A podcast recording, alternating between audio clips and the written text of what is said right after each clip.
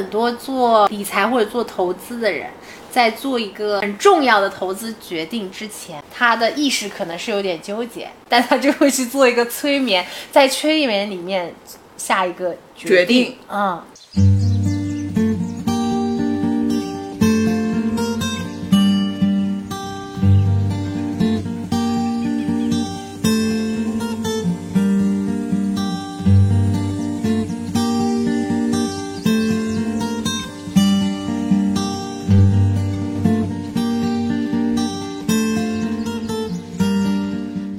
大家好，欢迎收听《女邻女气》，我是于丽莎。我是徐佐一，最近我们有了一项非常独特的新体验，催眠，对，大家就对催眠肯定是会有很多好奇，包括我本人， 我去做对的催眠对之的前，觉得催眠是一个很玄学的东西，嗯嗯，而且电视剧里面每次演催眠，总感觉会跟一些犯罪心理呀、哎然后会跟一些原生的家庭的破碎呀、小的时候的一些很不好的一些想，就是那种心理阴影啊，艺术片子里面会表达出催眠是一件很神奇的事情，是的可以让你吐露心声。对我之前也抱着这样的一些对催眠固有的一些嗯误解啊，就是可能受影视作品的影响太多了。然后呢，我是先第一次去嗯体验了一下这个线下的催眠，然后当时是有四个人，然后一个老师。我们当时做的主题是回顾二零二二，做下来之后我就觉得体验非常震撼。就跟我以为的不一样，但是呢，会有一些很神奇的体验，所以我就带徐佐一又去参加了一次催眠。这次催眠呢是二零二三年的新年愿望。对，对你来说是一个承上启下，嗯，对，是的，一方面回顾了过往，一方面展望了未来。嗯，呃，这也是我第一次我们两个人去做了一个全新的，可能过往我们都不是很懂的领域。对于我来说，也是四个字：大受震 撼。呃，原来可能在你脑子里面想象的所有影视剧作品里面的催眠的画面，一个都没 有。 对对， 很神奇的一个体验。但是呢，你又能够从从中能够感受到一些很不一样的，包括暗示也好，或者是说一些内在力量也好，它是真的能够发生在你身上的。嗯，所以我们就是体验完之后，我也去搞了本跟催眠相关的书读一读，叫《艾瑞克森催眠治疗理论》，就大概了解一下，就是催眠有哪些派别啊，然后它的过程大概是什么样子，为什么嗯大家会觉得说催眠有一定的这个治疗的这个作用对作用，对的，所以今天也可以跟大家分享一下。要不我们先从呃我们各自的这个催眠体验开始讲起吧，就是到底我们在催眠过程当中做了哪些事情。我可以先说说我的那个第一次，就是回顾二零二二的。嗯，其实嗯，我觉得这个老师就还挺好的，就是他在一开始的时候就会先问大家对催眠有哪些误解和好奇的点，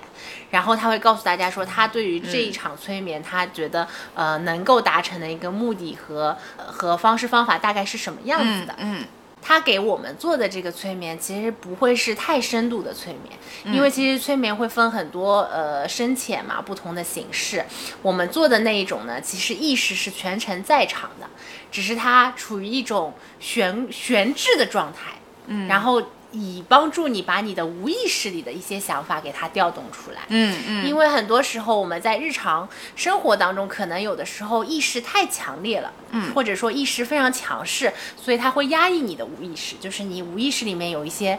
比较真实的想法或者是情感，其实是在日常当中，嗯，你自己可能都没有意识到，是的。但是会影响你的一些行为或者一些决定。嗯，还有一种情况就是你在外界当中所受到的别人的影响，或者是别人的意识强加在你的无意识之外了，对所以导致你可能在自己的无意识会被隐藏起来。对的你仿佛觉得可能某一个做某一个事情的动机，或者是说某一个想法，你以为是你自己想要做的，嗯但其实是受别人影响的。对的，嗯所以这整个催眠的过程其实是帮助你的意识和无意识呢，它产生一个连接，让他们更加有一个整合性或者说统一性。因为很多时候我们那些心理的疾病啊，或者是一些日常觉得很矛盾的点，都来源于可能内心有一些不同的挣扎和想法，或者你的意识想做这个，无意识其实是另外一个想法，所以他们产生了一些分裂。那通过催眠的话，你可以经常帮助你的意识和无意识建立连接，你就能活得更 consistent。对，言行一致是很重要的。对但是我觉得无意识跟自己平时的一些想法跟行为的一致，是找到自我的一种路径。嗯呃，人嘛，终其一生都是在探寻自己的对了过程解，自己了解自己的过程。催眠可能是一种方法，或者是一种加速器，让你通过这一段 journey 可以迅速的去判断一些杂念想，其实是你自己真实想要的。对，因为我以前大学的时候学心理的时候，老师有讲过，其实你的意识只是呃海面上的冰山的那个尖尖，其实百分之九十都是海面下面的那些潜意识或者无意识的部分。嗯，然后那个老师在课上也说了一句我觉得很有意思的话，他说：“嗯、意识是很聪明的，就是他会通过各种加工啊什么的，就是让你日常的行为举止啊，就他是聪明的，但是你的无意识是更有智慧的， 就可能有时候你的无意识是更会保护你。哦，对，让你去做出明白了正确决定，包括你的一些平常你觉得是直觉的一些东西，其实它也是无意识在提醒你说，啊，其实你你就是这么想的。对，其实你的直觉是很准的。老师的话可以解读为是外显的那个意识看起来是聪明的，它可能会迎合外界的变化而变化，但是你的无意识的智慧是比较坚定的，嗯比较坚如磐石的，它不太容易被撼动。然后那个老师也有提到说，意识跟无意识的连接这个东西是可以去学习的。就是对于初体验的人来说，可能第一次你会觉得有一些人啊会觉得有一点点难，可能他无意识平时被压抑的太深了，嗯，或者出于某些保护的目的，他不会轻易的显现出来，在催眠的过程当中。哇，对，但是你就是多次去呃建立这个连接，打通这个通道之后，可能以后你再要唤醒你的无意识，就会变得相对来说比较容易一些。所以我觉得催眠总体来说听下来。还是一个非常性感且有趣的东西，哲学性的东西在里头，很有 趣。对，然后我可以先讲讲，就是他给我们做二零二二年回顾的时候，他用的是什么方式？因为我觉得跟后来我们做新年愿望这期还蛮不一样的。那我们当时是以就是老师会让我们找一个舒服的姿势，反正我是躺下来的，最舒服就是躺下来。对，找到一个舒服的姿势，它会让你先就是放松下来，全身全部都放松下来，进入一个比较平静的一个状态。然后呢，他就会开始让你去想象，他说想象你面前有十节台阶，嗯，是往下走的。然后他说我会开始从十开始倒数，我每数一个数，你就想象自己往下走一个台阶。其实这个时候他已经在帮助你慢慢的调动你的无意识了，就是他会一直开始倒数，然后你会跟着他的引导，你就会感觉自己有一种半梦半醒的状态。嗯，对吧？你应该做二零二三年的时候也有这种状态，嗯嗯就它会以一种方式让你进入到这种你感觉自己马上要睡着但还没有睡着，有点像按摩的时候会有的那 种那种状态。对，放空感，对的，对的，对的。嗯然后呢，呃，当你走到最后一节台阶的时候，他就说，嗯、现在你面前是一条很长的通道，通道的两边有很多扇门。嗯、你根据自己的感觉，你选一扇你觉得对你最具有吸引力的门嗯走进去。嗯嗯，他就说每一扇门都代表了可能二零二二年发生一些事情，你现在就凭你的直觉，或者说你的无意识指引你走到哪扇门就是哪扇门。嗯，然后这个环节，后来我们醒来之后解读的时候，会发现每个人看到东西都有不太些一样不一样。嗯嗯你比如说我，我是看到就是说，呃，所有的门里面只有一扇它是亮黄色的，就是那种荧光黄，就是非常非常显眼的那一种，就是所以我是毫不犹豫的就就选了这扇门。但有一些人他看到的是五彩缤纷的各种门。哦就是是 colorful 的，然嗯后他可能会徘徊一下，一直决定不了自己要进哪扇门。嗯，还有一些人可能看到的门就是，呃，形状不同，它没有什么颜色的变化，但形哦很状神不一奇嗯样，或者说它特别陈旧，它走进了一扇门。对，就每个人想到的东西都不一样。我走进这个荧荧光的门的时候呢，我其实一开始是没没看到什么东西的，因为老师也有说，可能你你会需要等一等，如果是第一次的话，你可能就是进到里面，如果没看到也没有关系，你等一等。那么我就等一等，然后等了一段时间之后，我脑脑袋里就是终于有画面出现，就是是，呃，我爸爸在我爷爷的那个葬礼的仪式上面讲话的一个一个画面。嗯，就是很突然的出现，我自己还蛮意外的，因为我那个时候有一点记不清楚那个事情是不是发生在二零二二年。嗯，后来我我回顾了一下，其实那个是甚至不是二零二二年的事，是二零二一年的事。但可能我的无意识觉得这段记忆对我很重要，或者 somehow 我没有很好的去处理跟这段回忆相关的一些情感，所以它把它呈现在我眼前。就留到了二零二二年，对对对，是吧？就是对的二零二一年发生的事情，但你的无意识一直把它保保护起来，一直对留到二零二二年，让你感觉这件事情没过去过，一直在那里着。对，因为我是记不清，呃，那那个时间是发生在什么时候，很神奇。就是大家可能会觉得自己亲人过世的日子应该是很重要的日子，你会记得很清楚。但其实我对我妈妈的忌日和我爷爷的忌日，我都很模糊的。嗯，我后来在想，有可能是无意识保护你，不想让你记得太清楚，因为对你来说那个是比较难过的回忆。回忆，嗯嗯，对嗯是，对，然后那个画面持续了一段时间了之后呢，我就想到，呃，切换到另一个画面是，嗯就是之前我爷爷走了之后，然后我爸爸打电话给我，然后让我跟他一起先去看一下奶奶，就是先先看望一下奶奶嘛。然后我印象很深，那个画面是我搀着她，然后我们走进我们奶奶那个小区的时候，我就问她，我说啊，那奶奶以后怎么办？我说她会跟你们一起住吗？因为我我奶奶有两个儿子嘛，我爸和我叔。我说她一个人住不是会很孤单吗？然后我爸说啊，暂时可能她还是想一个人住，但是我们会经常去看她的。嗯然后，就是我在回忆那个画面的时候，我已经躺在地板上开始哭了， 就是就我意识是在场的，所以我知道我哭的哭的挺凶的，就是那种胸口的那种情绪涌动，要溢出来的那种感觉，就不能自已的哭。嗯，因为隔壁还有个学员开始打呼，打呼的很响，就是我的意识是能听到他打呼，但不影响我在我的这个画面里面面哭。哭嗯，对。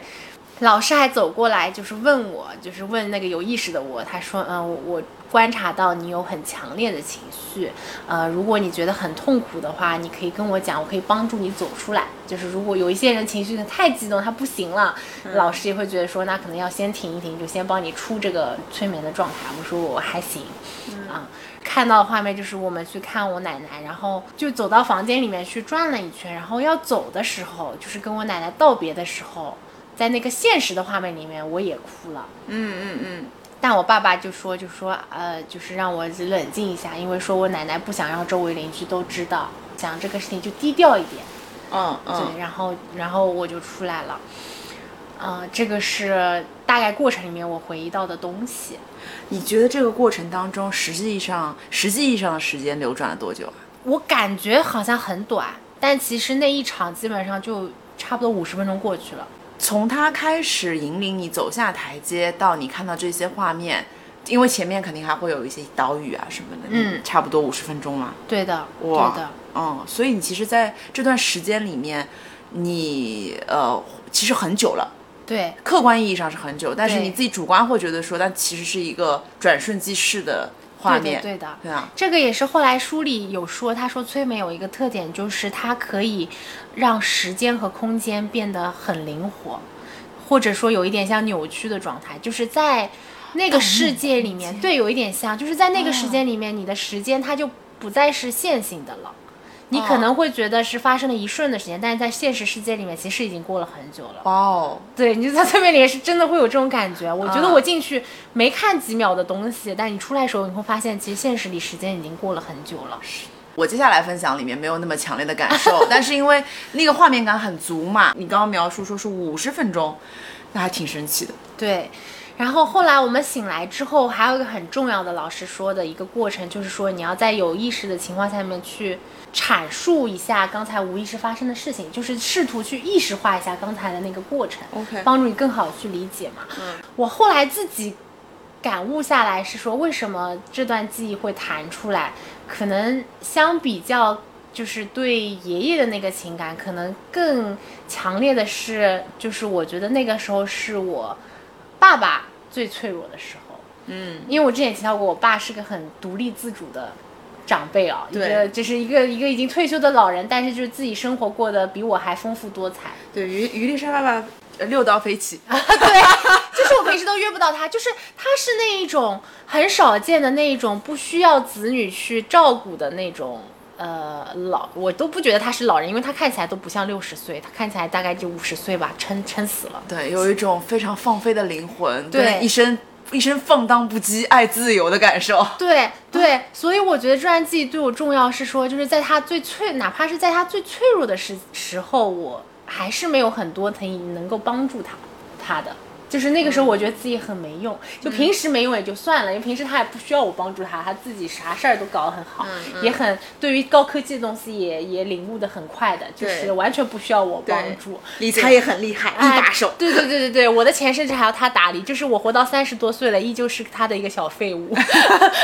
但是在那个 moment，他很脆弱，但我也没有太多能帮他的地方，所以我觉得。我挺没用的，我觉得我难过的点可能在这里，就是说别人的爸妈可能多少有需要自己小孩的地地方方，而我到了三十多岁，依旧是我向他倾诉更多，向他寻求帮助更多的这样的一个嗯嗯角色，嗯嗯嗯嗯啊、这是我意识化之后觉得自己会在催眠里面产生这个画面的一些自己的感悟和解读。所以其实最后得出的结论，无意识里面，呃，于丽莎还是非常希望能够成为扛得起爸爸的一些问题处理者的一种形象的一个状态，也是希望可能给爸爸输出一些自己的一些能量在里边。对的，啊，所以所以把这件事情一直记在心里。我觉得我们的父辈其实是很容易隐藏自己情感的人。嗯，你的爸爸已经是在平时一个非常愿意去表达自己的人，他他当然他这个表达可能是比较积极向上，或者是说有一些很很开心、生活很美好的一种状态，身上有很好的正向能量输出来的一种状态。但其实那一代人总结来说，还是不太会去沟通自己内心深处的需求的。嗯，可能自己的需求自己会消化。对，包括我记得我之前有一次，在我妈，反正因为我妈过世也挺多年了嘛，具体多少我都忘记了，反正我有。嗯，暗示过她，就是说，如果她觉得孤单，她想要再找一个伴侣也是没有问题的这件事情，但她完全没有正面回哦回应应我，过就是这是就是就是混过去了这个话题，就是。 啊但我觉得她应该理解我的意思吧，啊感觉上。他可能自己有自己的考量，这就是父母不会跟你沟通的一个很大的情问题。他可能自己内心里面也会觉得，爸爸的事情爸爸会处理好的，爸爸有自己的选择。在他看起来，可能他自己也在掩掩掩盖自己的一些意识形态。嗯，然后你会觉得你没有帮到他，而他那个时候呢，也并不知道该如何寻求帮助，嗯，也没有表达出来。包括我的父母跟很多，比如比很多同龄人的父母都不太会跟子女沟通，父母跟小孩的一些沟通都很基于表层，嗯，就是对你提要求，嗯，然后对你要怎么怎么样。可能他自己内心也并没有想好该如何跟你沟通，嗯，也或或者他真的脆弱，但是他也没有想过找找你的帮助，也有可能，嗯挺好。那你后来有跟爸爸讲过这个事情吗？讲了呀。他说什么？他说：“哦，所以我觉得你学心理学这个东西蛮好的，还是对那个你自己的人生有很多的帮助的。”然后他说：“嗯，那个我也听你的播客，他是真的听我的播客的。他说：你看我听你播客就发现你有很多的朋友，嗯，虽然看上去也已经蛮成功了，但是其实原生家庭还是有很多的问题是到现在还没有能够处理好的。” 他说：所以你看我从小对你的教育还是蛮 open 的，就是后来就是爸爸。” 我夸自己， 我完全没有 ignore 你你有没有什么脆弱需要去跟我聊一聊哎。对对他就对 ignore 对说，哦啊，我觉得我教育很成功。对，然后所以他说，嗯，我自诩啊，我还是以前就是呃，工作和家庭平衡的蛮好的。哦，还会懂得 work life balance，会给自己贴。对对好对，的，这个父亲不需要你的帮 助。 是吧？哎，是不是？是在给我疯狂输出呀？他不需要我的帮助。所以你本来也想引开这个话题，把自己的无意识展现出来，说爸爸，不然我们聊一聊。你的父亲并没有接这个 茬儿，反而给自己脸上一顿贴金。他自己的无 意识你自己搞定，了解就可以了。 我明白了，I got it。他还纠正我我的记忆，他说啊，那个时候去奶奶家，其实徐彦俊也在，他说我老公也在，我说啊，那我怎么看到画面里没有他？我说他可能不太重要， 我后来看到画面没有他，我说我一直以为是我跟你，他说没有啊，他也在啊，哦，那徐元景真的不太重要。嗯，可能一句话也没有讲，呃，可能他也真在他那个时候，在你的无意识里，他简直根本没有 功能，可对对，是跟他没什么关系， 对他没有什么关系，所以你对就对自动对忽视掉他。事实证明，记忆是会被改 变的， 对，不要太相信自己的脑子里。对，对对，是的，记忆这个东西也有选择性的，这个我是相信的。你可能会选择性的去，呃，美化一一个记忆当中的某一个部分，或者是说你会选择性在这个记忆判断里面，你把这个东西摘取出来。我觉得这个时候就是意识作祟，无意识还是会完全的保留这个真实的状态。嗯，但是意识可能会帮你 beautify 一些东西。其实我还是比较羡慕你那场， 啊没事儿，他以后还会有的，我们再去吧。其实他情人节那场我也很想参加，但那个 target audience 是单身 单身人 士，我觉得我们可能不太准。对他帮助单身人士在催眠中了解自己为什么还是单身， 提升你的恋商。我觉得我们可能也也可以去参加听一听，倒不是单身不单身的问题，可能提升一下我们在两性关系当中处理一些、哎可能，呃，比如说孔老师跟徐老师两个人都并不是一个 怎么讲传统意义上看上去很平庸的男子， 内心的一些自主意识很强大，然后你可以学习如何和这样自主意识强大的男人共处。你把骂他们的话说的好优雅，好厉害。 你那一场因为是有很多画面，所以我还蛮羡慕的。后面那一场他也让我们想象画面，但我是没想出来的，你想出来了吗？没啥画面，嗯。嗯，我们 也先给大家讲讲我们那场做的啥。对，哎首先先说哈，就是我我意识当中的催眠的一个环境。在电视剧里面，就是一张椅子，你躺在上面，医生在旁边碎碎念。嗯但这个碎碎念当然是一个很友善的碎碎念，就要指导你干嘛干嘛干嘛。当然，实际情况当中呢，啊，老师也是碎碎念的，就是，嗯但他用一种非常轻柔，对甚至接近于你听不清楚的那种声音，对，这在老跟师你声音真很小声。对，很小声，但是很温和。对当然这个时候我内心刚进去的时候，我心里的第一个呃声音是告诉我说啊，原来像我这样的声音是不太好的催眠师，你会 一直把人叫醒。 对，太浑厚了，声音太低，太丧沧桑了。所以催眠师的 vocal 的这个部分其实很重要。对。然后我觉得我跟于丽莎可能，于丽莎还有点天赋啊，于丽莎，我也不我行，是我高频太高频。对觉得我，我觉得可能催眠师自己的声音是很是第一步把你带到一个环节里面嗯去，这是我第一印象。第二印象呢，就是我们是在一个呃线下的，类似于你可以理解为是一个心理体验场所，那 Flow 心流所，呃，一个隔音做得很好的瑜伽教室，嗯，然后光线也是其实是比较比较暗温暖的，嗯呃。黄光为主，对里面呢，我看到还会有一些音音波，呃，送硬波送送波嗯这个这种水晶水波嗯这晶些水晶波这个东西放在那儿，你整体进去之后，你就觉得啊，我是来修行 的。禅意。 对我当时就觉得下下一步可能是要打 坐，然后我就我就在于丽莎的指导之下去拿了一个瑜伽垫垫在了下面，还有一个小桌小小椅子，嗯然后还有一个小毯子，我就坐在那儿。我第一步以为我要跟于于丽莎一样那一场，她因为她之前跟我描述过那个场景，我非常向往，我以为第一步我得平躺躺下，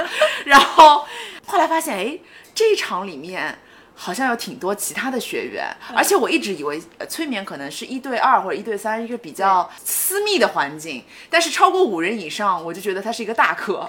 那天本来应该只有三个人还是四个人，后来有人是临时加入，就是他在逛商场的时候经过这个店，然后临时决定体验的，所以进来的三个小姑娘她们是 last minute 决定加入的。哦，所以我第一的反应就是说，哦，这就是一个高阶版瑜伽课，或者是给你讲道的一个课。嗯，然后呢，他又不让我睡，一开始是说你坐着就可 以，因为还有写心愿这一场，对，所以我又想说，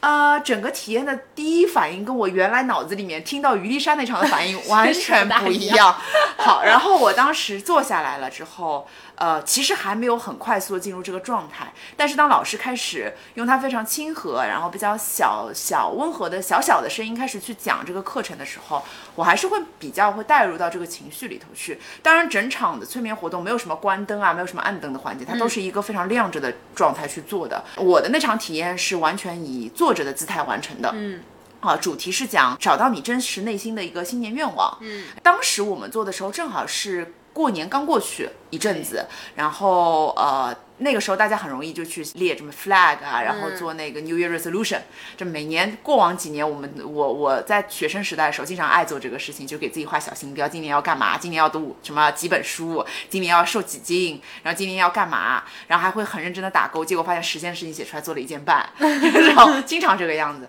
所以我觉得这一场我比较感兴趣的点，还是说能够找到真实意义上新年最想做的一件事儿。嗯，这个是我觉得我想通过这场活动达到的目标。开场呢，就是简单介绍了一下催眠他自己承担的一些角色等等这样。嗯比较有意思的一点是那场我们有个小姑娘是说，我是希望能够来解压的。嗯，然后老师其实我感觉是非常委婉的告诉他说，催眠其实并不是百分之一百，甚至很有可能会让你感受到原来你的无意识是对自己产生压力的。我感觉、嗯嗯它并不是一个百分之一百施压的过程。对，所以他解释了一下，催眠其实是找寻到真正的自己，然后让你跟自己有一次很诚恳的对话这种状态。我觉得其实像我在没有体验催眠之前，我会感觉很多人就想觉得催眠是睡一觉。然后睡醒之后可能轻松很多，我自己也有这种感受。可能你在经历过这一次之后，像是一个灵魂，就是心灵 massage，然后你就会轻松卸下很多事的自己的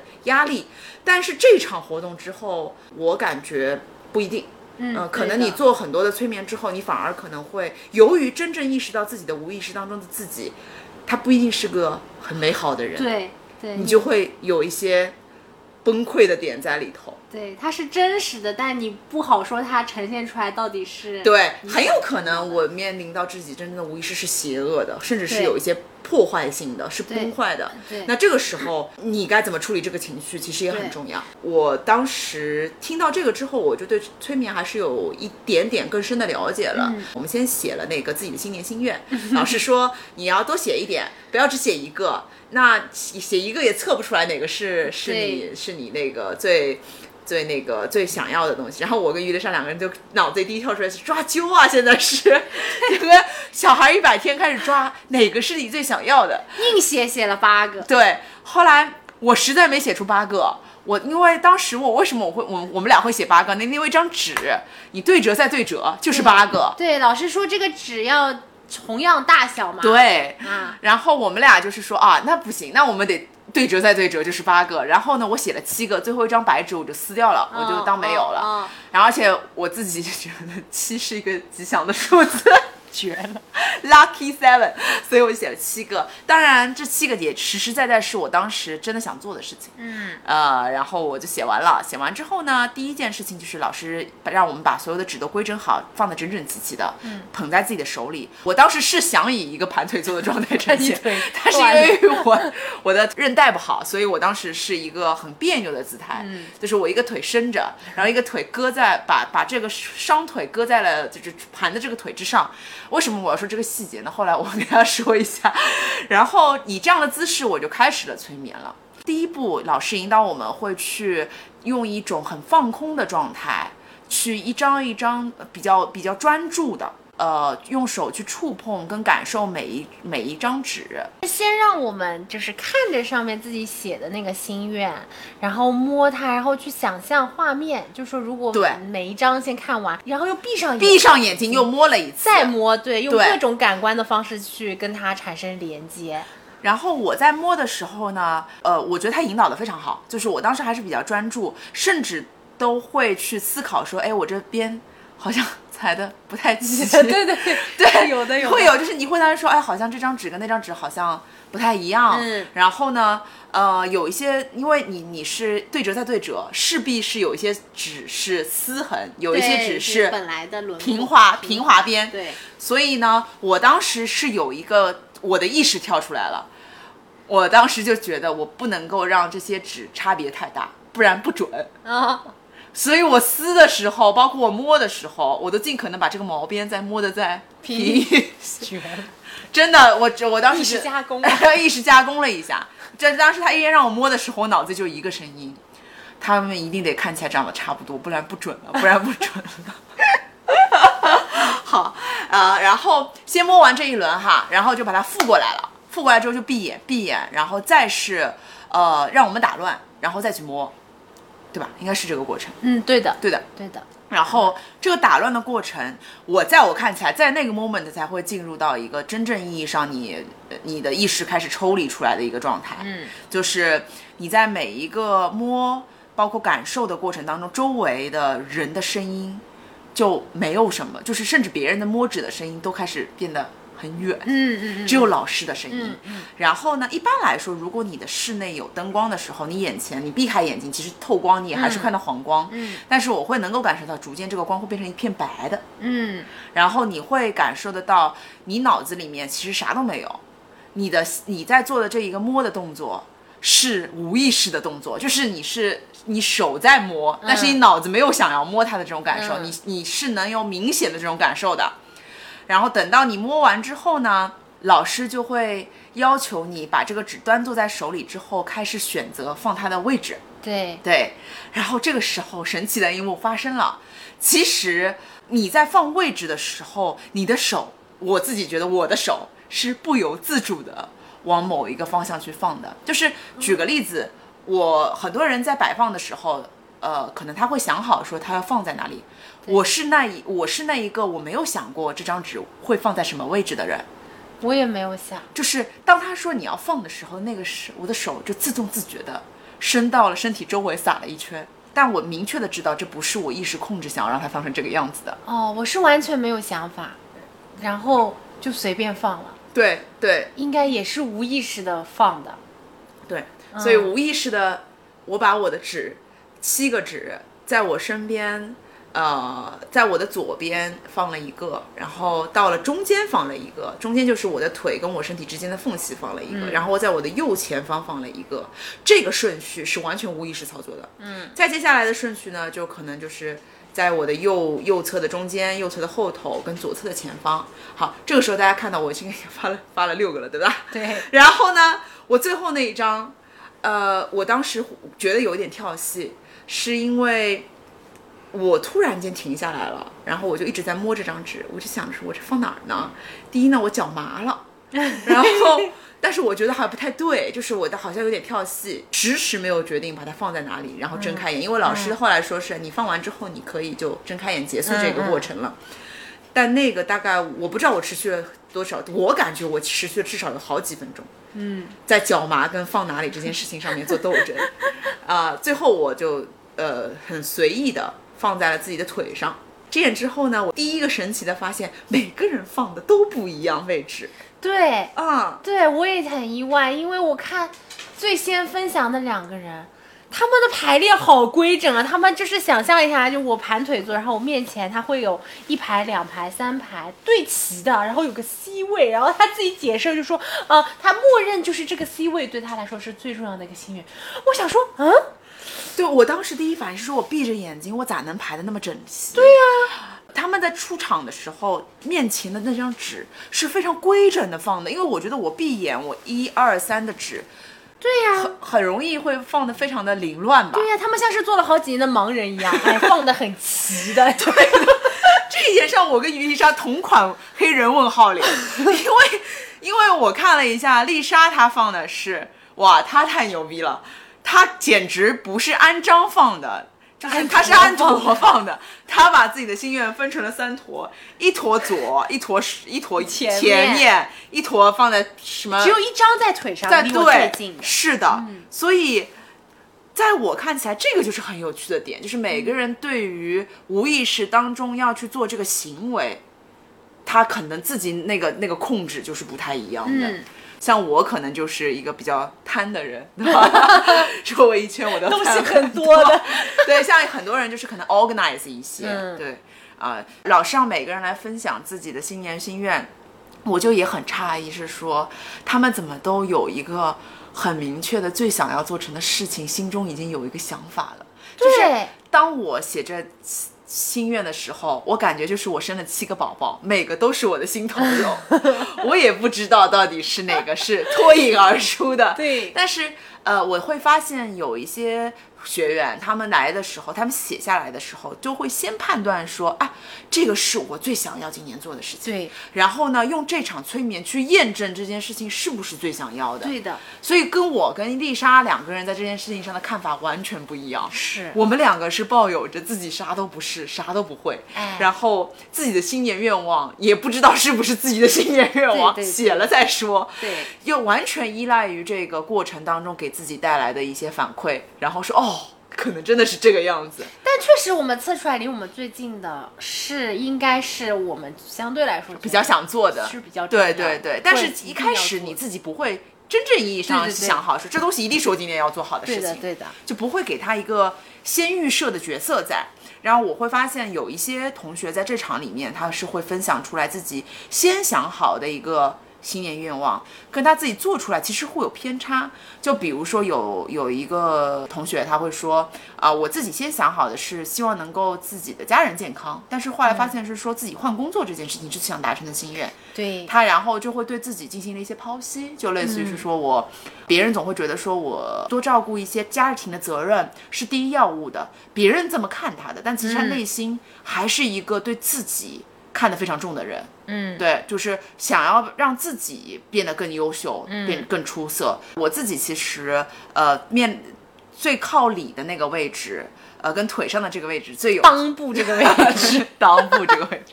完全完全百分之一百契合那个画面。就裆部这个位置是非常非常重要的一件事情。对然后呢，这件事情我当时写下去的时候，这个心愿写的也很快，就可能就是第三、第四个。嗯，啊，而且很有趣的就是，我先放的这几个心愿，也是我先写的这几个，我明明就打乱过它了哦，啊。在我腿上的这个心愿呢，这可以分享的。对这个心愿就如此让我呃那个犹豫不决、进退两难，甚至是都不知该何去何从的这个心愿叫做带狗去旅行。后来我内心深处是觉得说，其实我想做，嗯，但是我也没有一个很好的方案去提供给他。就是人有一个想做的事情，但你却没有想好怎么去做它。 嗯，可能我当时的无意识就有一点向我这个方向驱动，就是其实你不一定说是你不想做这个事情，但是你也没想好该怎么实现它。因为我的两条狗有一条是社牛，有一条是社恐。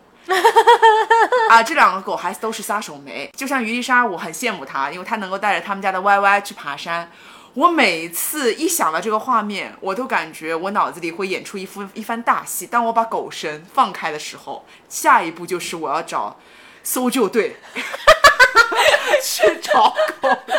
去找我的两只狗。 用狗找狗，我哎都有画面。我对于这件事情的恐惧是很深的，因为我很担心，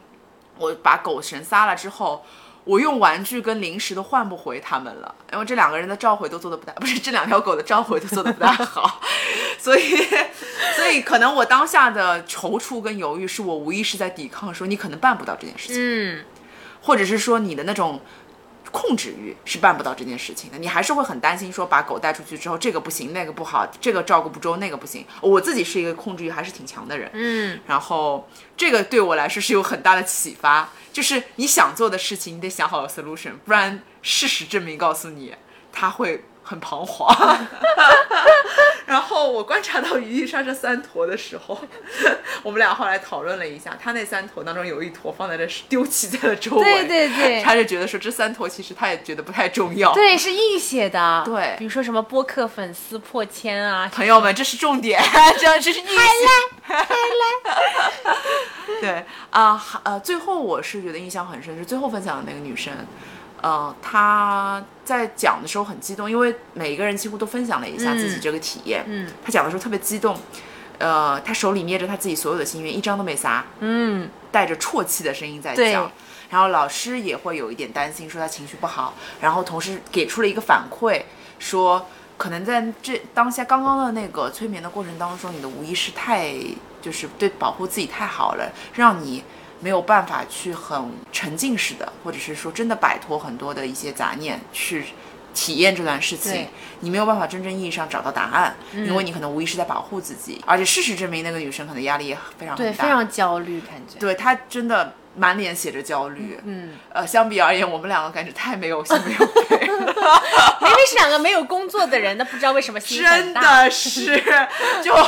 我觉得我们两个呃感觉在那一场里面，我自己的感受，那一场里面我自己做人间观察者，我就觉得真的是很不一样的。有一个肩负着自己家庭很多的责任，包括还希望升职加薪，有自己的孩子，然后工作可能压力还挺大的。有几个姑娘。可能是相约来体验一些新的新的感受，对这个事情很充满好奇。还有一个姑娘真的是希望通过这件事情能够找到一个 way out，真正意义上摆脱这种非常强烈的那种焦虑的情绪。嗯， 而我们两个感觉猎奇，但是这个经验，这个过程给我带来特别特别好的一种状态是。对于自我的观察和对于一个他人的观察，嗯，让我在这短短的可能一个小时里头，达到了一个非常集中的一种状态，观察别人的焦虑的状态，以及观察别人可能对于这件事情的看法，观察自己对于这件事情的状态跟看法，很有趣。嗯，我觉得这个是我的兴趣点所在。对的，多看别人其实也能更了解自己。对的，别人也是，可能你会觉得，哎，这个人怎么跟我不一样？很好，很很有趣。对然后你会思考说，为什么你会这样，而啊他会那样？然后这件事情就会后后续给我一些行为上面有更合理化的解释。对的，啊、所以这个过程，呃，对我来说一点都不痛苦，然后反而让我会觉得说，真的会可以。呃，让你在一个很短的时间内，很快速的去找到一个答案。当然，这个答案不一定是对啊，只是呃，心理暗示也是一种很好的无意识。对的，就是你给自己一个很强的暗示，说你一定要把这件事情做好。Maybe 今年这件事情是做的特别好，嗯，对。然后 maybe 可能我真的今年也不会带狗出去，但是你能知道说你其实内心有这样一件事情，你可能会去想一个办法解决这件事情。嗯可能我先带一只出去，对，就带一是只老的跑不大动 的，年纪大的，小的可能管不住了，小的真的太皮了。对，就这一堂催眠课给我带来特别特别特别好的一种体验，甚至是我会去多体验几次，可能会直面一些比较痛苦的一些问题，因为新年愿望这件事情是展望的事情，对，对，呃，但是有很多你的一些真正意义上情绪的来源，包括比如说，我觉得我自己这个 control freak，我相信通过催眠，你可以找到这个东西真正的根源语根源是什么。嗯，而且我原来看心理医生的时候，会有说会有有 anger issue，就是你不太会发火，或者是说你其实表达出来这个怒气没有百分之一百去舒缓你的真正意义上哦生气的那个点，你只是在发泄。哦哦哦 anger issue 有两种，一种就是你在遇到亲密关系的时候，你对他的动呃那个很多行为不满意的时候，嗯你不表达，你回避，就像我记小本本，嗯嗯但其实你是可以通过沟通去解决的。嗯但为啥？你当时的原动力是因为你害怕跟他起冲突，你害怕讲完这件事情之后会破坏你们两个之间的关系，所以你就不讲。他不讲，你有生气，生气你继续不讲，然后这件事情就会变变本加厉，最后就不好了。嗯还有一种方向就是你不会正确的发火，你会把所有的话变成情绪发泄，而不把这件事情本身你想要得到的解决方案，跟你要对他表达沟通的意愿表达出来，嗯嗯这样反而会让对方不想跟你沟通，嗯，对吧？因为你太生气了，对你情绪很大，对所以这两个我都占。啊，对，这两个我都你占。都占，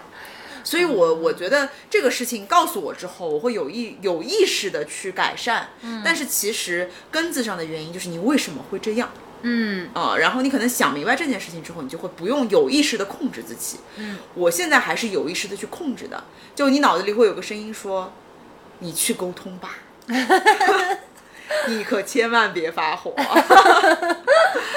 你先组织一下语言，你再去跟人家 说。对我脑子里会自控，我们课后不是也问老师说他接下来还想组织哪些主题的催眠嘛？其实你可以看出来，他也很想做跟个人的，比如说原生家庭相关的一些主题，但他另一方面又有一点点担心，因为这个场子毕竟呃不是一对一的嘛，因为一对多。他之前也说过，他说像回顾二零二二这种情绪能量场比较强的，他说人多就比较难做。那场大概四个人，他就觉得比较好 handle 一点，所以他说那我们做这个主题是比较合适的。嗯，对。那他他不是也提到说，催眠其实有很多治疗的功能，有一些是治治标的，就是治你的行为上的一些对，比如说强迫症，或者说你有暴饮暴食症，对啊、还去有帮助你对治理的。对还有一些治本的，就是说他去呃追究你这个行为本身它的根源到底是什么，就像你刚才说的，嗯这个就是要追溯到可能。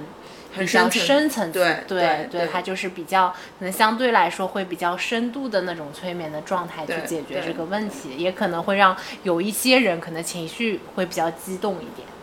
我觉得催眠可能并不是说大家传统意义上，我觉得它是解决一个你很重的一个心理问题，嗯就没必要说你自己觉得自己有心理问题才去做催眠这个 action，反而比如说你。最近就像我们两个做的这个话题，其实挺轻松的，它只是解决你生活当中某一个点，或者是说嗯让你观察某一个点，对，很 light 的一件事情，不不需要你花费很多心理建设，就要去好像面对一个完全呃未知的自己一样这种状态。我觉得这一点上是我原来想法完全不是一样的。我感觉如果是我的性格。反而不是说放松什么会比较需求，而是说你每次都会愿意去想你自己为什么这个样子，或者是说你焦虑的来源在哪里，如何说去更好的去认清自己。我这个人是可能更喜欢催眠一点的原因，是因为我并不认为所有的人都必须 always stay positive。我是认为每一个人人性都是没有善恶的一面，甚至是有非常阴暗的一面，所以你自己得要知道你自己有个 broken 的一面，你才可以呃告诉别人你这里有个坑，嗯，然后是不好的。我可能会有一些行为提前告诉别人说是是不不 OK 的，我自己会意识到这件嗯事情，但是很坦诚，这个是我终极想要去呈现的一个状态，就是真正意义上知道自己哪里是很不好的，嗯，然后把这个不好的一面，争取去用一种很很很合理的方式去跟别人沟通掉，或者是嗯说去有意识的规避掉。对我那个老师其实也说过，他说，嗯，在他们的心理咨询的范畴里面，或者说催眠的范畴里面，因为他本身也是咨询师嘛，他说其实没有所谓的负面情绪，嗯所有的情绪都是正常可以被接受和理解的，不管是愤怒啊、嫉妒啊，就是首先你要了解说没有什么是不好的，啊、都是可以被接受的，然后你再去了解自己，然后学会跟这些各种各样的情绪相处，嗯，是比较重要的。嗯，对，嗯不要去试图说压抑它或者回避它。嗯嗯我觉得还有一个比较好的就是，就是这一场可能一个多小时的体验里面，是现代人生活当中少有的，你是真的脑子里没想啥别的事情，就是 only 专注在这件事情上的。非常这么幸一福段时间，嗯对的，是真的很宝贵。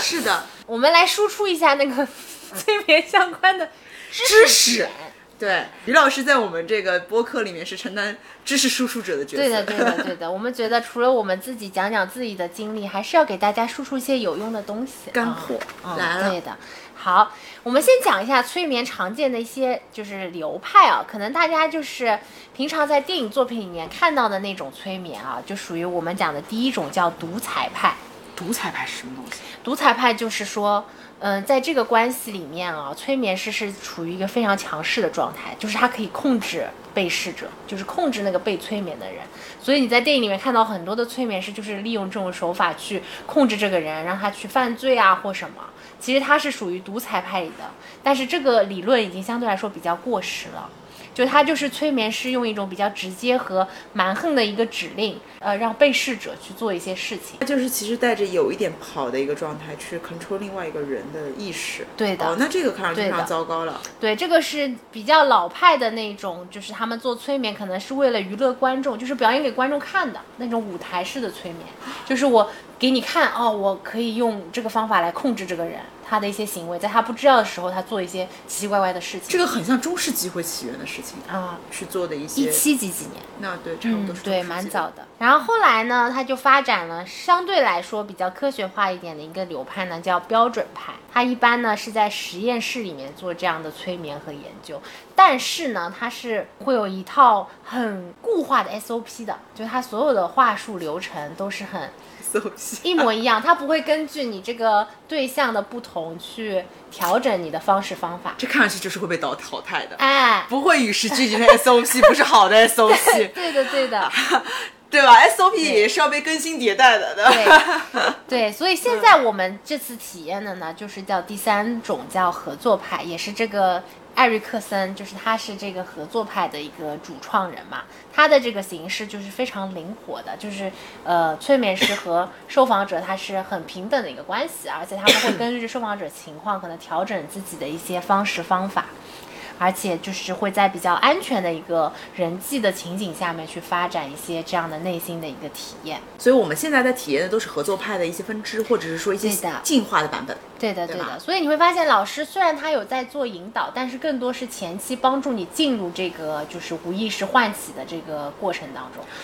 对，其实，啊在后面就是你进入到自己的这个无意识的过程当中之后，他就很少会用语言去干涉你，就更多是让你自己体验。然后催眠为什么它能有一定的这种疗愈的作用呢？一个就是我们刚才讲的，呃，时间空间上它会产生一些灵活性，就是它会跟现实世界不一样，所以你像体验一小时，你要去体验一分钟，或者反过来，它都是有可能的。但是它会在时空上面去调动对你来说意义最重要的那一部分记忆。太神奇了，对这个是我这个是我一定想要尝试一下的东 西。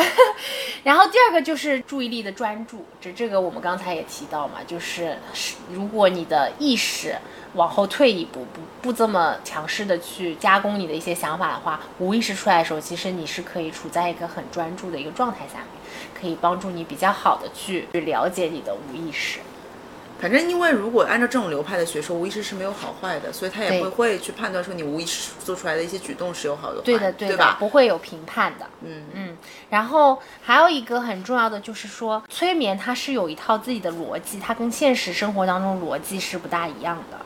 因为现实生活当中，一般来说矛盾的起源在于你有两样东西它是不能兼得的嘛，就是我要么有这个，要么有那个，我不可对能同时有这个又有那对个。，重点对，这个既要又要还要，其实是对就是违反逻辑的。对，但是催眠的逻辑是说，它允许你获得既是又是的这个关系，就是你进到催眠里面，它就不是非黑即白了，哇哦，它会是会有更少的限制，说它更适合探索更广泛的可能性。就是说，有一些人在现实生活当中他是很固执的这种人，或者说他有执念很深的。就是你在现实当中，你跟他讲道理，有一些人就讲不听，你明白吗？就是他明明可以不用活得这么别扭的，但他可能就他的意识就是这样的一个固执的一个角色，但是在他的那个催眠的状态下面，无意识出来之后，他其实就可以能够接受有更多的可能性，他会去探索说，啊，其实有这样一种方法，其实是可以双赢的，他可以探索到另一个另外的一个在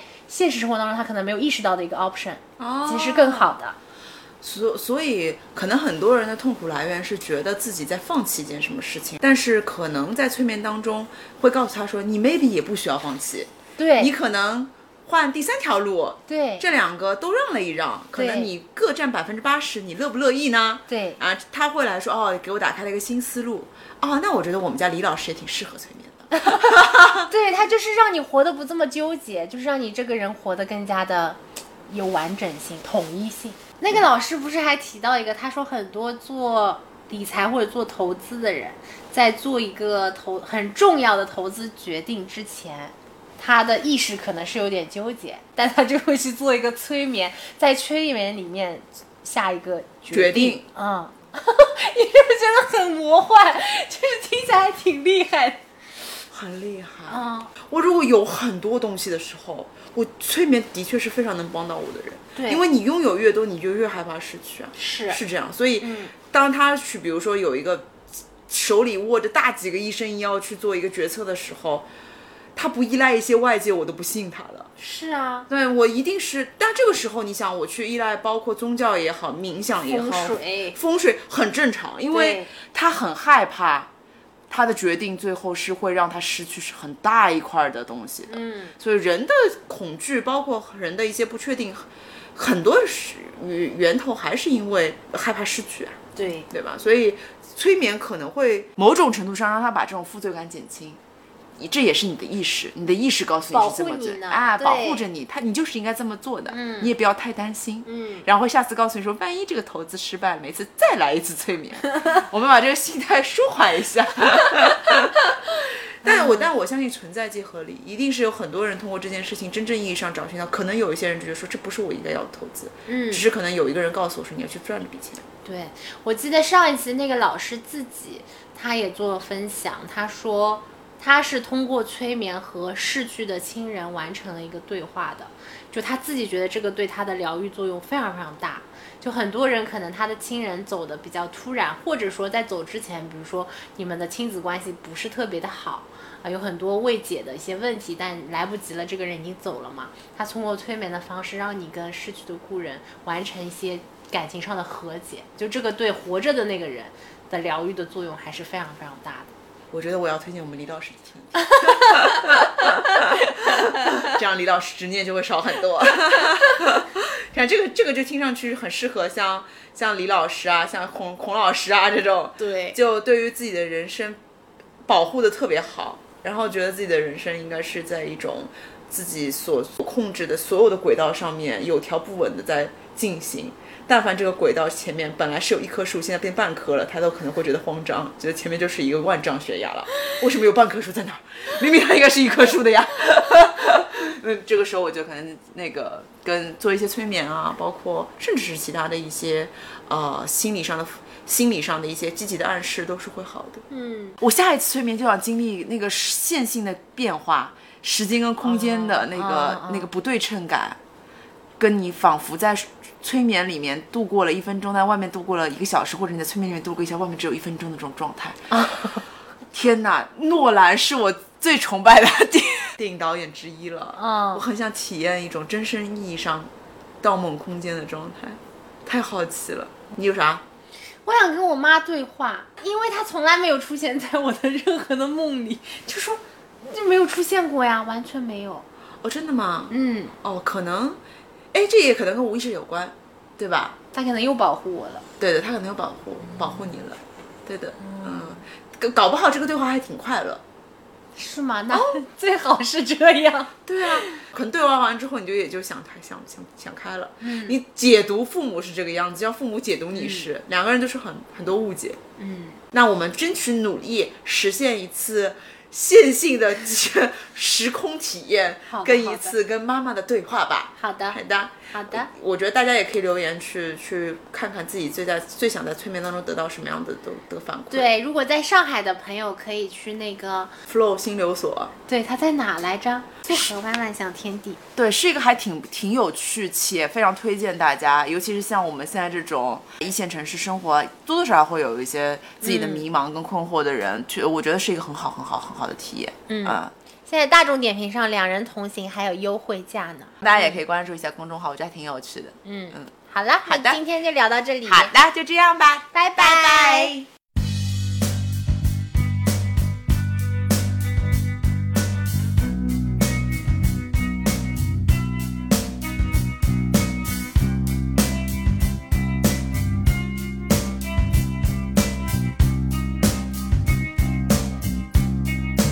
when you were here before. Couldn't look you in the eye. You're just like an angel. Your skin makes me cry. You float like a feather in a beautiful world. I wish I was special. You're so fucking special. But I'm a creep. I'm a weirdo. What the hell am I doing here? I don't belong here. I don't care if it hurts. I wanna have control.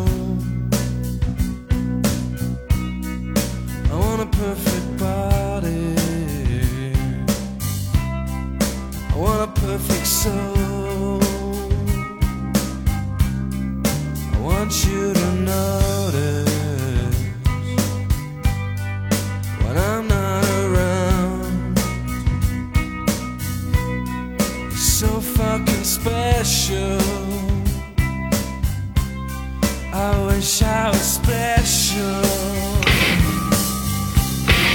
But I'm a creep. I'm a widow. What the hell am I doing here? I don't belong here. Oh, oh.